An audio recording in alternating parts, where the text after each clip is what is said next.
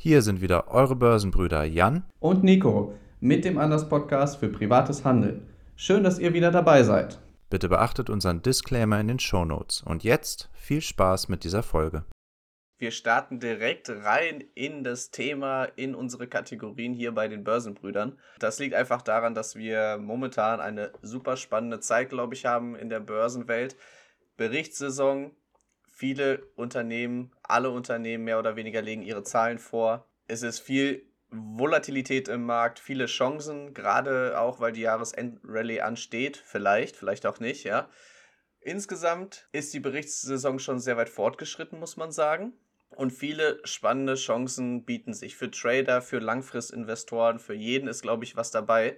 Darüber sprechen wir im Trading-Rückblick und in der Kategorie Was ist los mit? Und als Hauptthema der Folge habe ich den DNA-Fonds mitgebracht von Frank Thelen. Ich glaube, viele haben das schon am Rande mitbekommen, weil gerade die Marketingmaschine da läuft. Jeder spricht irgendwie über den Fonds, über die Zusammensetzung im deutschen Raum vor allem. Und den schauen wir uns nachher ein bisschen genauer an. Zuerst starten wir aber mit meiner Kategorie und zwar dem Was ist los mit? Ich habe es eigentlich schon verraten. Was ist los mit der Berichtssaison? Also ich glaube, man kann nicht davon sprechen, dass Aktien nur steigen oder dass es nur nach oben geht. Es gibt viele Aktien, die es richtig zerrissen hat in der Berichtssaison jetzt, haben Zahlen vorgelegt, da wurden Erwartungen nicht erfüllt. Und man muss auch ganz einfach sagen, gute Zahlen nicht unbedingt auch gute Kurse bedeuten. Also was man da teilweise erlebt, ähm, ist schon echt beachtlich. Also eine Amazon legt nicht so gute Zahlen vor. Der Kurs geht zwar ein bisschen runter, aber fängt sich direkt wieder am GD200, also gar keine großen Abschläge. Dann legt Twitter Zahlen vor. Die Nutzerzahlen sehen gut aus. Der Umsatz sieht ganz gut aus, aber trotzdem kracht die Aktie nach unten unter den GD200 weil die Gewinne nicht ganz so hoch ausgefallen sind wie gewünscht. Da gab es ähm, einen gerichtlichen Vergleich. Da mussten Zahlungen getätigt werden, die das Ergebnis so ein wenig trüben. Aber ändert das jetzt was am Geschäftsmodell oder an dem Unternehmen insgesamt? Aus meiner Perspektive eher weniger. Ähm, trotzdem wurde der Kurs ganz schön abgestraft. Bei Snap waren die Zahlen schlecht. Entsprechend wurde der Kurs abgestraft. Bei Facebook gibt es ja immer wieder Diskussionen jetzt äh, bezüglich Datenschutz und äh, Macht des, des Konzerns.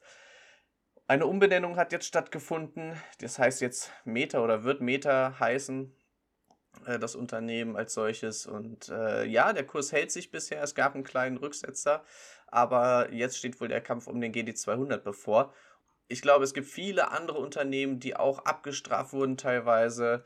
Ähm, zum Beispiel Twilio, ein Cloud Computing Anbieter, auch gute Zahlen geliefert, wurde trotzdem komplett abgestraft. Da gab es irgendwie im Management ein paar Quälereien. Trotzdem ist die Aktie nach wie vor vom Geschäftsmodell attraktiv, ist jetzt einer wichtigen Unterstützungszone. Äh, ich glaube, dass auch hier eine Riesenchance liegen könnte. Ist auf jeden Fall auf meiner Watchlist gelandet und könnte auch bald ins Depot wandern.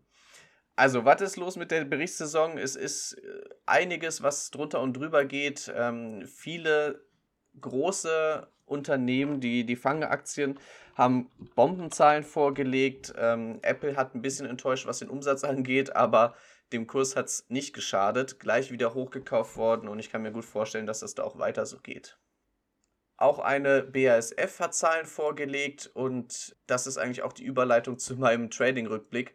Ich hatte dann nämlich ein Turbo gekauft auf Covestro, denn die sind eigentlich in der gleichen Sparte tätig und dachte, naja, wenn die Zahlen gut sind bei BASF, wird es ja bestimmt hochgehen und das gilt ja dann auch für die Branche insgesamt.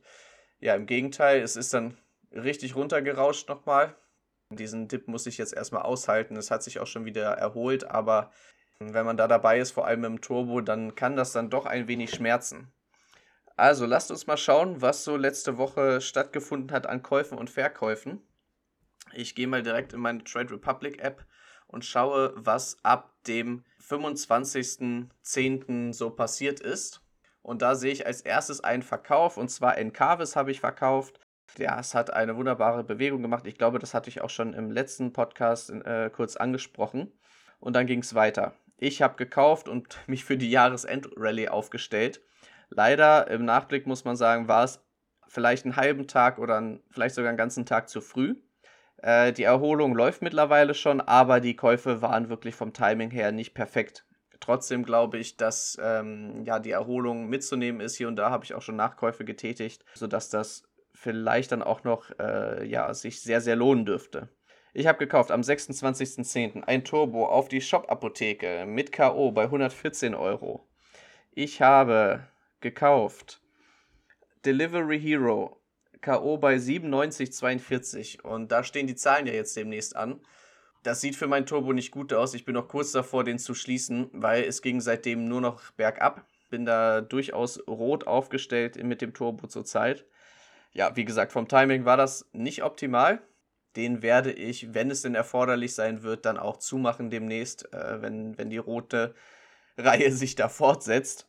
Kann das insofern dann eben die, oder ich werde damit dann die Verluste eben begrenzen, damit mir da der Turbo nicht um die Ohren fliegt. Man muss dann wirklich in die Stop-Loss-Order greifen und sagen, nee, irgendwann reicht es auch, die Verluste nicht weiter ausufern lassen, ähm, damit man dann das Kapital eben woanders wieder einsetzen kann.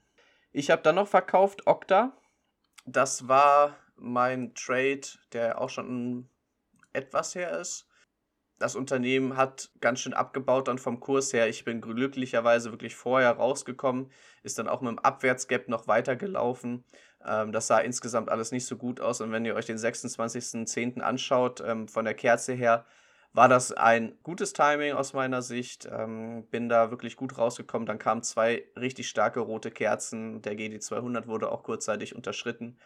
Langsam hat sich die Aktie wieder gefangen, aber trotzdem immer noch äh, weiter unten. Da ist auch noch ein kleines Gap. Insofern bin ich da sehr zufrieden rausgegangen zu sein, habe auch meine Rendite mitgenommen und konnte das eben entsprechend weiter investieren.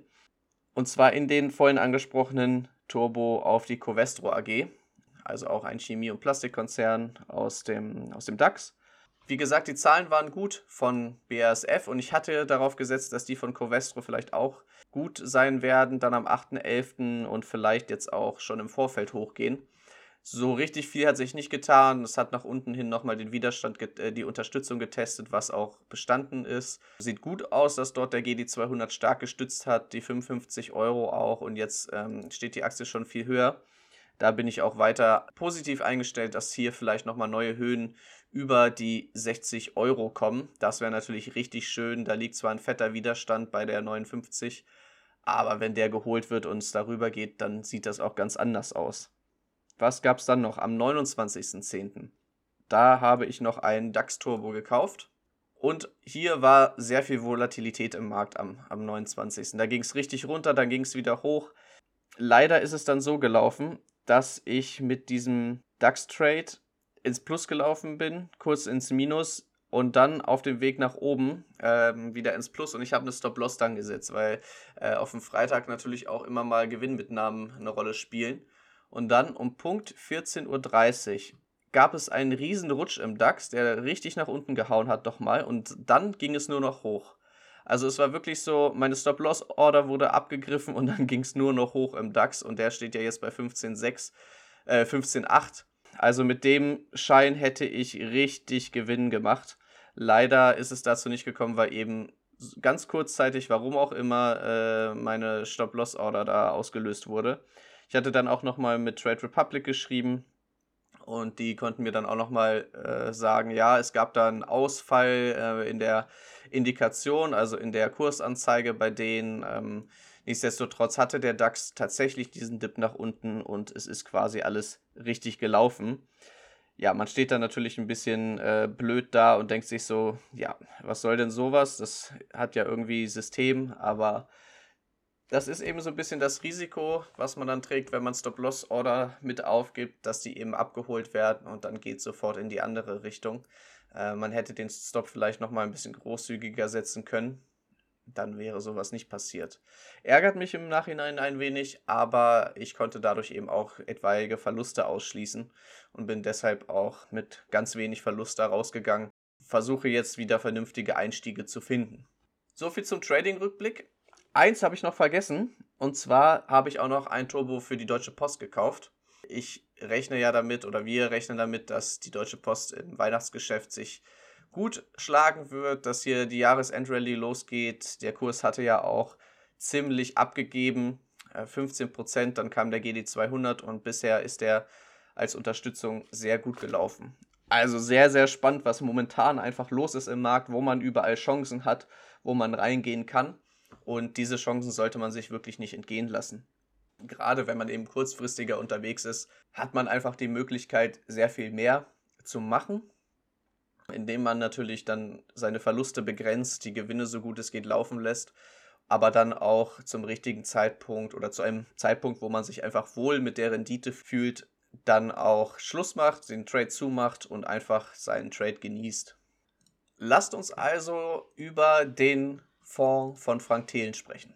Frank Thelen ist ja einigen ein Begriff, der war, glaube ich, mal bei Höhle der Löwen, ist ähm, Adventure Capitalist, gibt also Geld in verschiedene Startups und Fonds und so weiter und hat jetzt wie jeder mehr oder weniger gute Promi seinen eigenen Fonds aufgelegt. Und bei diesen Promi-Fonds bin ich meistens sehr skeptisch, denn die wenigsten haben dort gute Performance, die auch die Gebühren rechtfertigen. Also wirklich die aller, allerwenigsten.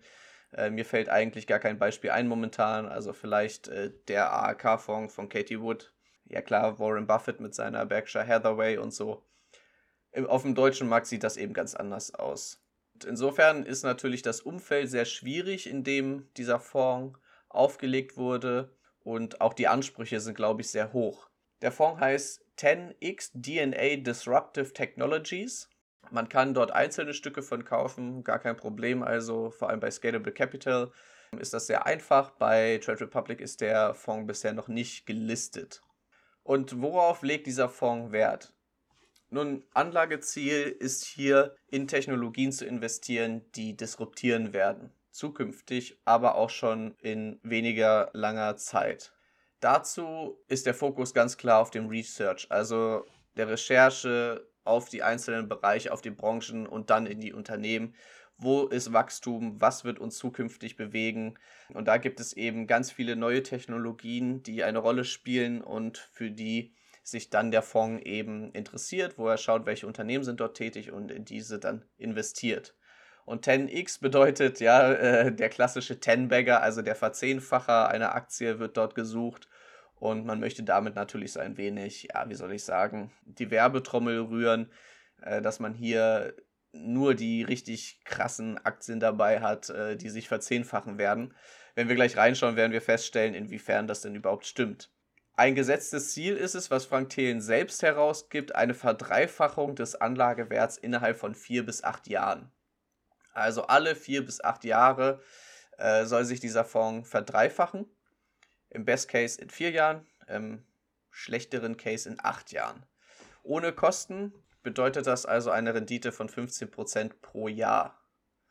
Also das vielleicht auch nochmal so als Marke für die Ziele, die man sich selber so steckt, ähm, für seine Investition.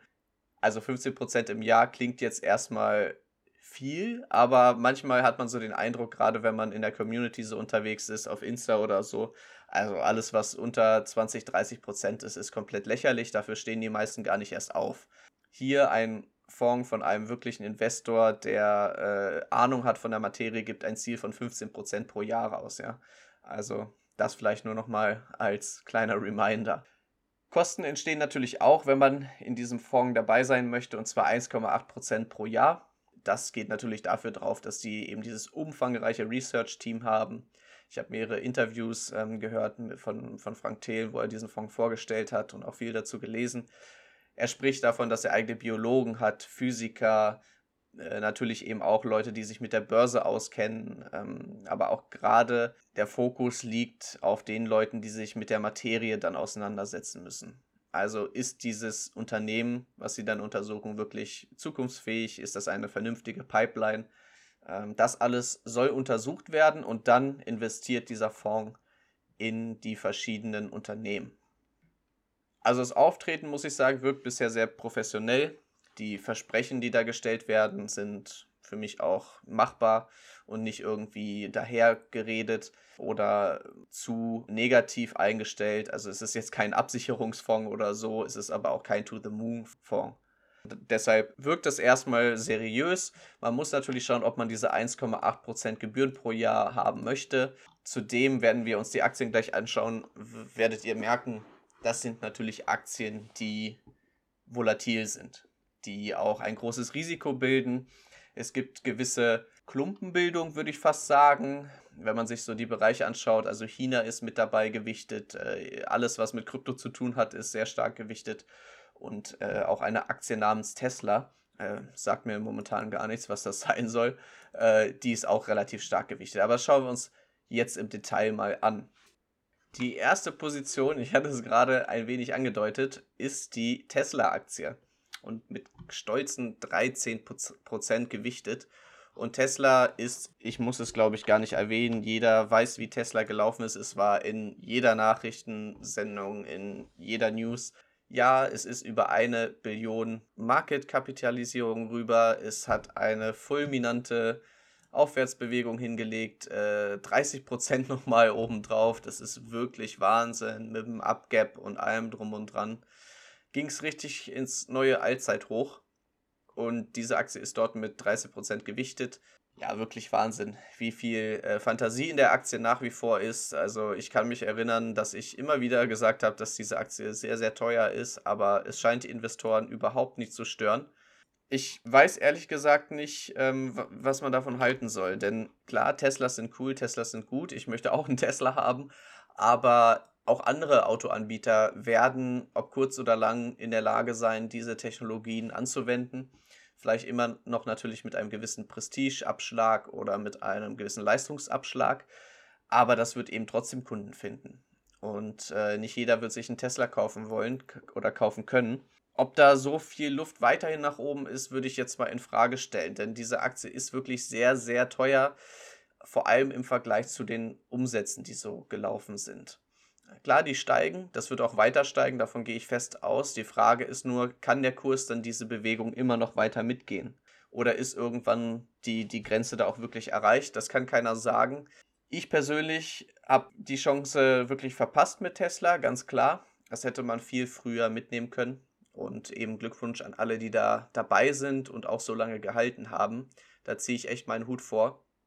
Ähm, für mich momentan ist es eben kein Investment und äh, der Fonds mit 13% in Tesla äh, ist natürlich dann auch schwierig, sagen wir es mal so.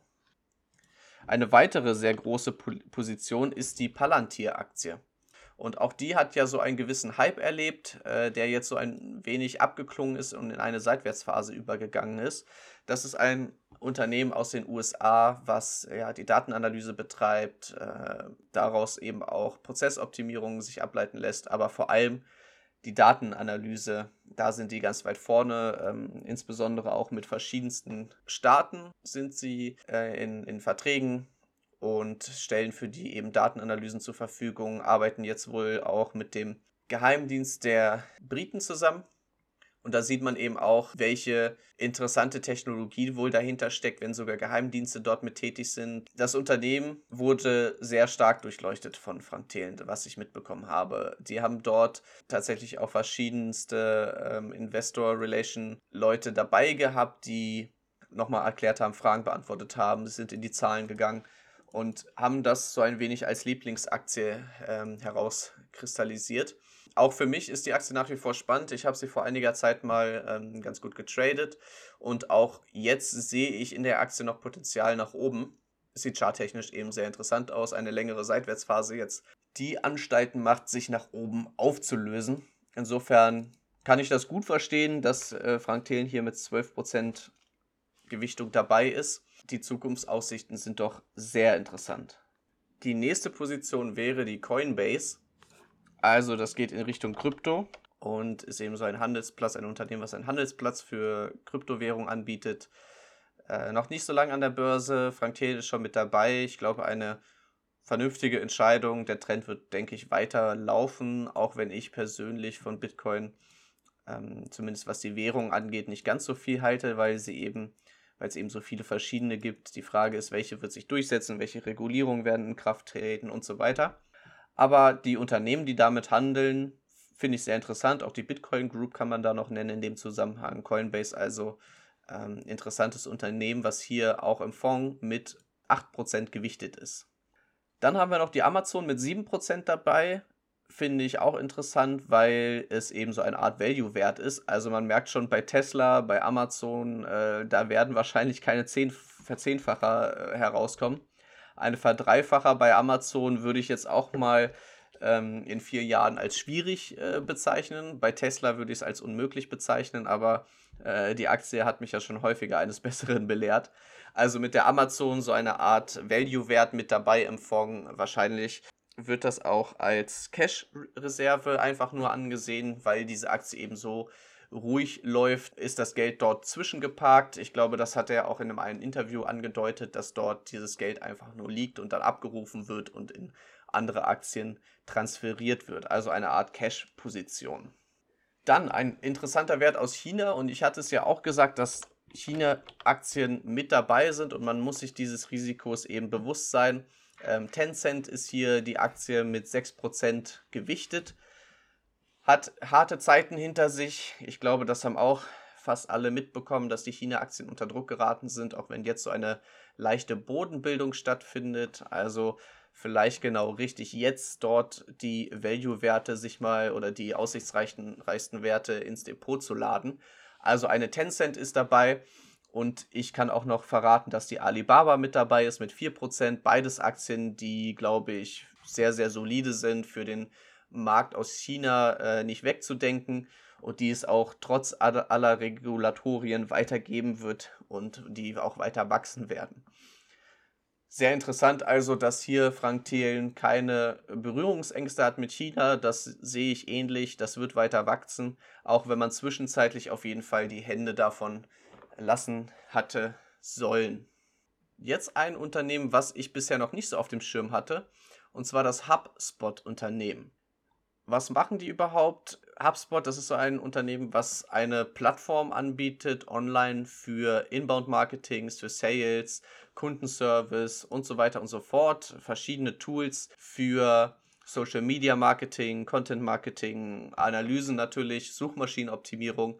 Also sehr ähnlich und sehr nahe auch zu Salesforce. Ähm, das Unternehmen stellt eben auch ähm, verschiedene Funktionen bereit, damit man mit Salesforce und mit verschiedenen anderen Kundenbeziehungsmanagementsystemen arbeiten kann.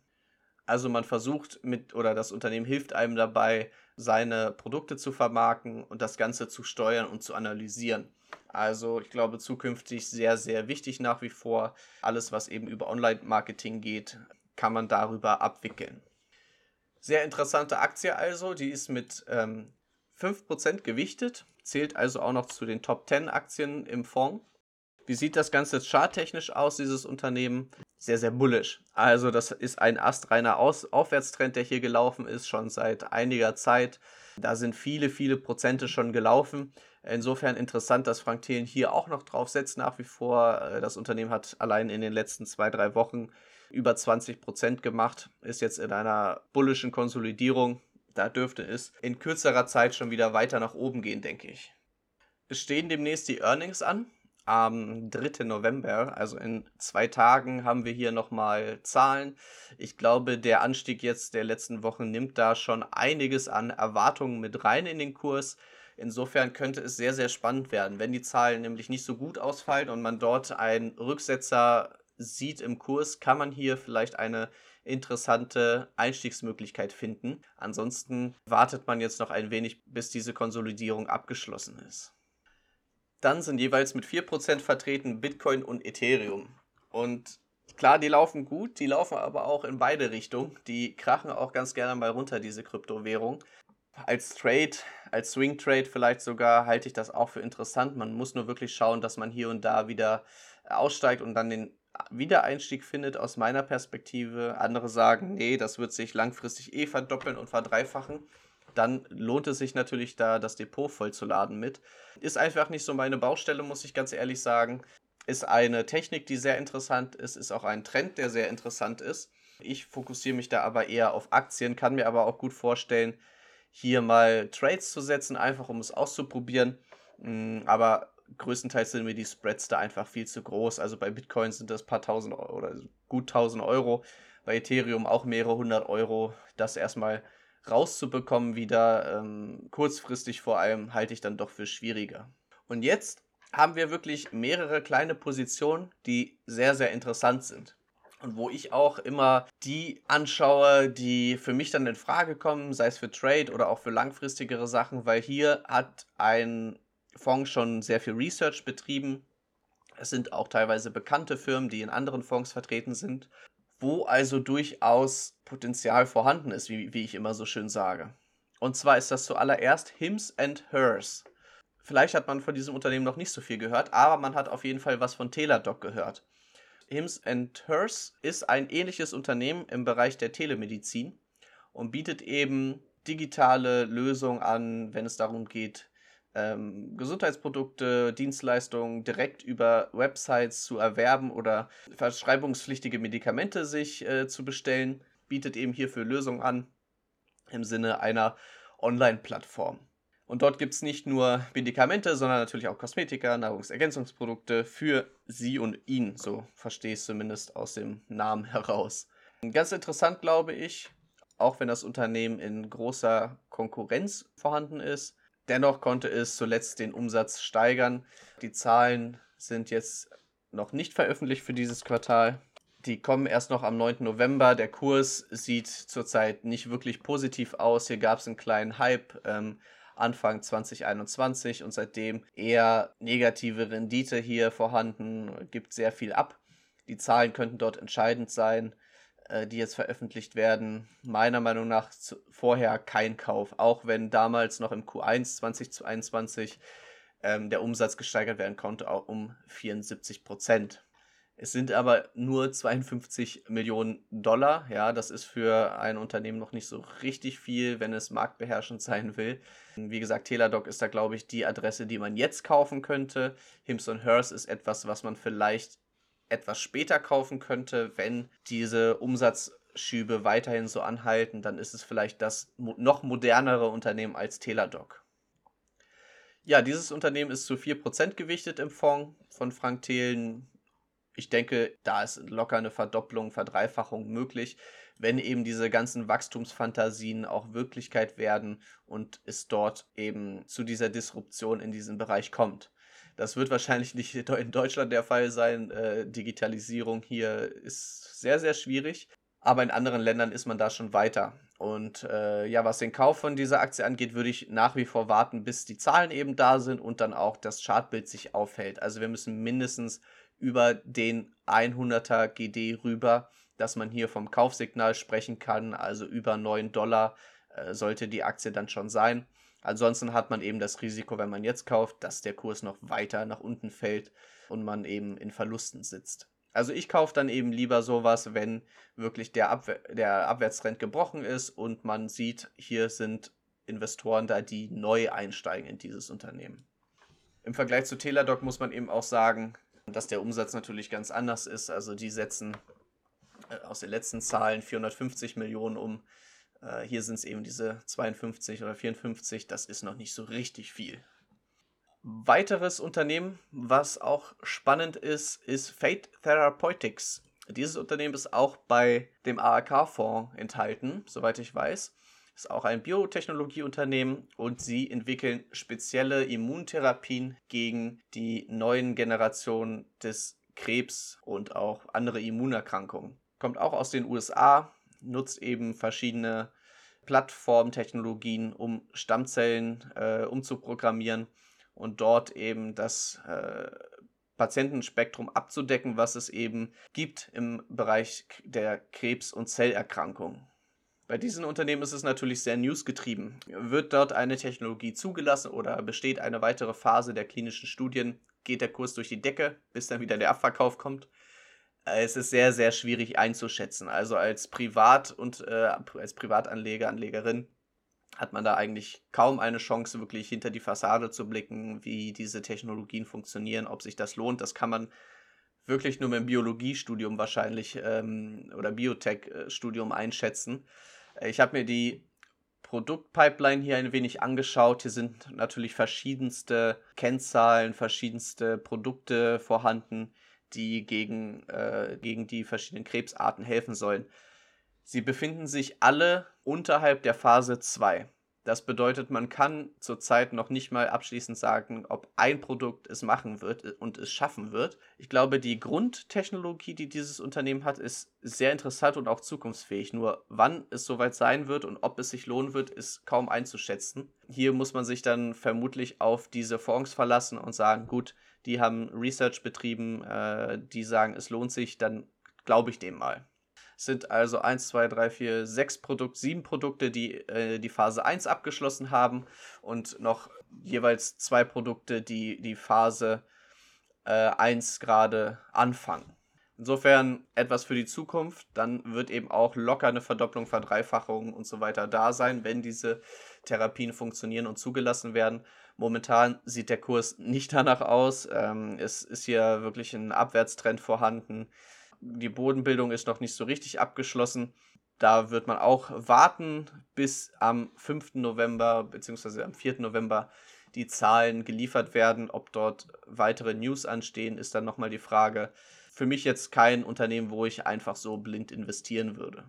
Im Fonds ist das Ganze mit 3% gewichtet, genauso wie das nächste Unternehmen, UiPath, also UI-Pfad, ein Unternehmen, was auch im AHK-Fonds natürlich vorhanden ist, beschäftigt sich mit der Automatisierung von Prozessen, automatisiertes Fahren, aber vor allem automatisierte Sachbearbeitung.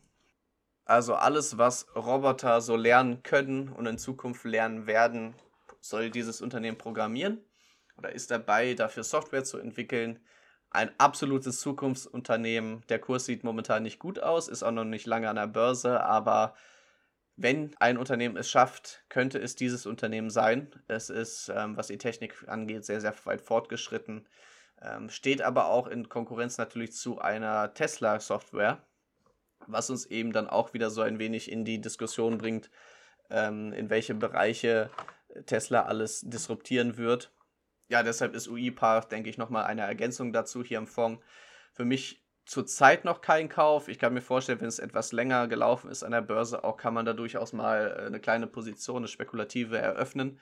Rein charttechnisch gibt das noch gar nichts her. Das ist im Abwärtstrend. Das ist seit Mai, seit April äh, an der Börse. Da kann man noch nicht viel rauslesen. Unter 50 Dollar wird gekauft und alles über 60 Dollar wird abverkauft. Also da kann man zurzeit nur spekulieren. Also eine Position, die doch 10-Bagger-Potenzial hat, aber eben wirklich weit in der Zukunft. Mit 2% gewichtet, Lie Cycle. Und vielleicht lässt es sich aus dem Namen schon herauslesen, was dieses Unternehmen so macht, ist Recycled Lithium-Batterien. Wir sind bei der E-Wende gerade am Anfang. Wir stellen mehr und mehr auf Elektromobilität um gerade solche Unternehmen haben dort natürlich dann entscheidenden Anteil an diesen Veränderungen. Davon wird immer mehr gebraucht, dieses Aufbereiten der Batterien, die dann irgendwann verbraucht sind, ähm, um diese wieder nutzbar zu machen. Super spannende Technologie, sehr interessant, wie das alles funktioniert. Frage ist natürlich nur, setzt sich dieses Unternehmen durch oder werden dort Big Player viel schneller auf den Markt kommen, also ich kann mir auch vorstellen, dass Nevada da irgendwann mal eine Rolle spielt oder auch die Automobilhersteller selbst. Auch wieder Tesla könnte hier eine Rolle spielen. Äh, die stellen ja auch selber Batterien her. Warum sollten sie die nicht auch recyceln können?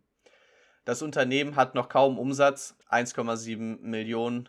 Das ist noch gar nichts. Äh, es war eine Steigerung von 840 Prozent zum Vorjahreszeitraum. Nichtsdestotrotz ist das natürlich anhand der Zahlen viel, viel zu wenig, um hier jetzt schon von einem Player zu sprechen oder ähnliches. Da sollte man, wenn man rein möchte, sehr starke Nerven haben. Vom Kurs sieht es sehr, sehr positiv aus. Die Aktie ist auch noch nicht lange am Start, erst seit Ende letzten Jahres, im November 2020, an die Börse gegangen, hat jetzt den GD200 gut überwunden und hier könnte sich so eine Art Trend etablieren, der nach oben führt. Ist auch noch sehr günstig bewertet, die Aktie mit äh, 13 Dollar. Ich glaube, da kann man schon mal Position eröffnen. Man müsste sich natürlich nochmal damit auseinandersetzen, welche Konkurrenzsituation gibt es da so am Markt, äh, welche Unternehmen spielen da eine Rolle. Die Zahlen, die zuletzt veröffentlicht wurden im September, sind natürlich sehr positiv gewesen. Die nächsten Zahlen kommen wohl erst Ende Dezember. Insofern ist da noch Fantasie im Spiel bis Ende Dezember, bis Ende des Jahres. Ich sehe da durchaus eine Aufwärtsbewegung. Also wer den Lithium-Trend vielleicht mal von einer anderen Seite spielen möchte, für den ist Lifecycle durchaus eine interessante Einstiegsmöglichkeit, eine interessante Position, wenn man hier erstmal den Fuß in der Tür hat. Eine weitere Position im Fonds, und das sind so die letzten, die wir jetzt noch haben, mit 2%. Einmal Ginkgo Bioworks und einmal Too Simple. Zu Too Simple kann man eigentlich gar nicht ganz so viel sagen. Da habe ich echt wenig Informationen irgendwie gefunden. Also wenn jemand da mehr im Thema ist, dann gerne her mit den Informationen. Die stellen eben autonome Lastwagen her, versuchen fahrerlose Nutzfahrzeuge ähm, herzustellen, äh, bieten damit eben Technologien an wie GPS, äh, Radar, Computer Vision und so weiter und können dadurch eben die Nutzfahrzeuge in die Lage versetzen, ohne Menschen auszukommen. Ähm, ist ein Start-up aus San Diego in den USA, noch früh am Markt, insgesamt eben auch so eine Ten-Bagger-Position, die bisher wenig Umsatz hat, die entsprechend gering auch bewertet ist am Markt. Sieht charttechnisch jetzt gerade äh, interessant aus, weil so eine kleine Bodenbildung stattgefunden hat. Aber man kann wirklich zu dem Unternehmen noch nicht viel sagen, ob sich das durchsetzen wird, ob das wirklich Potenzial hat, alles zu disruptieren auf dem Gebiet. Auch hier stehen natürlich ganz andere Firmen auf der Liste, die auch Software bereitstellen können.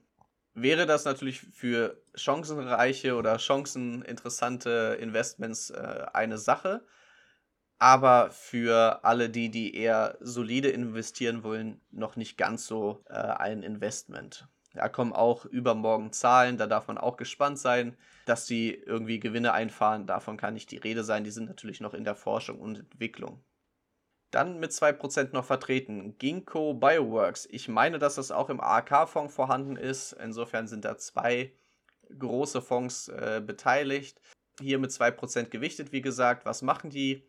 Sie versuchen Moleküle zu identifizieren, die sie programmieren können. Und zwar geht es da um verschiedenste gentechnische Moleküle, die so verändert werden können, also Bakterien, die so verändert werden können, dass sie industriell nützlich sind also es werden synthetische Zellen genommen, das Ganze wird entsprechend programmiert und damit können die Bakterien beispielsweise Plastik fressen oder etwas anderes herstellen, Säuren.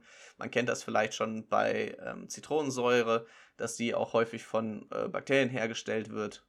Sehr interessant, dass hier Bill Gates auch dabei war äh, als Investor, als ganz früh 2009 dieses Unternehmen gegründet wurde ist dann an die Börse gegangen, jetzt seit einiger Zeit ähm, Bewertung von 17,5 Milliarden US-Dollar. Das ist schon recht ordentlich. Hat jetzt natürlich auch korrigiert, wie viele Wachstumswerte und ähm, die Bodenbildung so langsam erreicht. Auch hier eine Technologie, die, glaube ich, zukünftig eine Riesenrolle spielen wird. Ähm, alles, was eben in diese Richtung geht, wo man äh, Moleküle programmieren kann, wo eben Technik und Biologie zusammenkommt. Das sind wirklich ganz interessante Plattformtechnologien, die da entwickelt werden können. Momentan zum Börsenkurs kann man eben noch wenig sagen, außer dass hier so eine kleine Bodenbildung stattgefunden hat. Wer spekulativ unterwegs sein möchte, kann auch hier reingehen und darauf hoffen, dass die Research-Teams hier ganze Arbeit geleistet haben. Und ich sag mal so, wenn so eine Aktie von AAK gekauft wird und auch von Frank Thelen und seinem Research-Team als gut befunden wird, ist das schon eine gewisse Aussage, die man, auf die man sich stützen kann.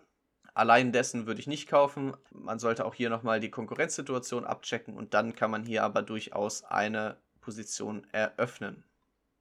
Zu guter Letzt haben wir noch die Firma Proterra mit 1% Gewichtung in dem Fonds. Was macht dieses Unternehmen? Nun, dieses Unternehmen ist im Bereich der elektrischen Busse und Ladesysteme unterwegs, also auch E-Mobilität. Sehr interessant, seit einiger Zeit auch erst an der Börse und in einem ordentlichen Abwärtstrend. Bodenbildung hat wahrscheinlich schon stattgefunden jetzt bei äh, unter 9 Dollar, ist jetzt bei 11 Dollar.